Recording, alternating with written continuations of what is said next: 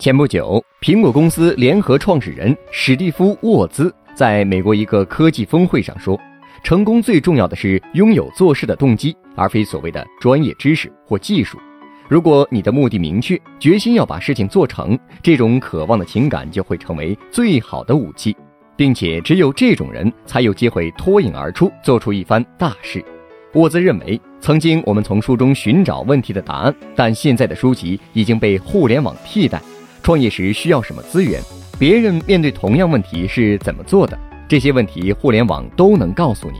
很多人会说自己有好点子，却没有实现它的工具，相关基础设施不健全，甚至连零部件都找不齐。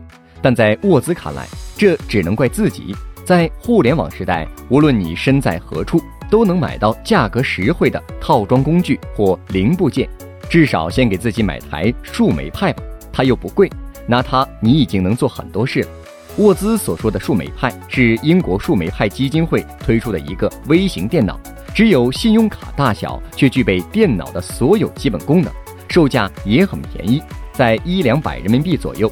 其实，在科技行业还有很多例子也证明了沃兹的观点：最重要的创新几乎都是行外人做出来的，比如特斯拉在领跑新能源汽车，苹果公司革新了手机行业。